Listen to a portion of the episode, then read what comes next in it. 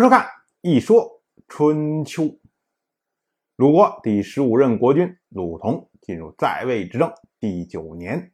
本年春天，齐国齐无知在瞿丘受到了瞿丘大夫雍廪的袭击，结果齐无知在这次袭击中身亡。我们前面讲过，齐无知当年被齐国的国君齐诸儿贬到了。瞿丘这个地方，后来呢，就和驻守瞿丘的两位大夫连称和管之父三个人一块密谋，结果干掉了齐柱儿。然后连称和管之父呢，两个人就拥立齐无知做齐国的国君。可是啊，这个时间很短，因为去年十二月的时候，齐珠儿才刚死，那么消息传过来，就到了本年的春天。这位齐无知啊，恐怕还没有进入齐国的国都。他在瞿丘得到消息之后，正要启程的时候，就遭到了瞿丘大夫雍廪的袭击。原因呢，是因为齐无知之前曾经虐待和羞辱过雍廪。这个我们要注意，瞿丘是齐无知的旧邑啊，是他以前他的地盘，他的封地。那么现在齐无知成了齐国的国君，按道理上说啊，所谓一人得道鸡犬升天，那么瞿丘大夫就按应该是跟着齐无知步步高升啊。这前路大开的时候，怎么会为了以前一点点的旧怨，就要把齐无知给干掉呢？所以由此我们就可以推测，齐无知在瞿丘这个地方。是何其的不得人心呢？瞿丘这么一个小小的地方，齐无知都管理不好。像如今这么蒸蒸日上的齐国，即使让他做了齐国国君，他能管得好吗？所以齐无知之死实际上是齐国之幸，还没有做到国君那个位置上，只是看了一眼就被干掉了。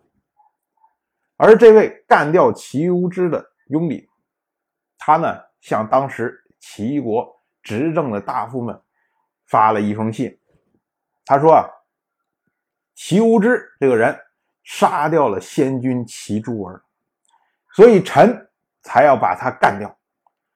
这个只是臣为齐国所尽的一份力，并不是对齐国有什么意见。所以呢，请你们这些。负责国家大政方针的这些重臣们，请你们找合适的公子，然后拥立一个，而臣雍林唯命是听，就是你们怎么定的，我都同意，双手双脚赞成。结果这一下，去年齐诸儿被干掉了，结果紧接着今年干掉齐诸儿的齐无知又被干掉了，齐国整个乱套。到底立谁为齐国的国君呢？这个时候呢，有一个人跑到了鲁国来，他呢叫做齐纠。齐纠他是齐国前任国君齐禄府的儿子，齐诸儿的弟弟。齐纠为什么要跑鲁国来呢？是因为齐纠他的母亲是鲁国人，所以齐国内部一乱之后，他和他的两个辅佐的大夫，一个叫做管夷吾，一个叫做招呼。一商量，说这在齐国太危险，所以呢，三个人结伴一块跑到鲁国来避难。这对于鲁同来说，简直就是上天掉下来了一块馅饼。鲁同从继位以来啊，这么多年一直是被齐诸儿压着呀，一直就翻不过来身，直到。他年满二十岁的时候，当时想雄起一下，包围了陈国，结果没想到陈国还向齐国投降，最后鲁同费了半天劲，白白为齐国做了嫁衣。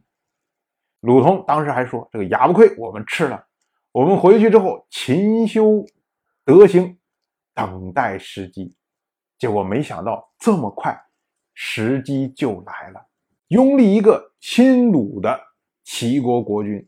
这对于春秋时代来说啊，太多太多太多的先例了。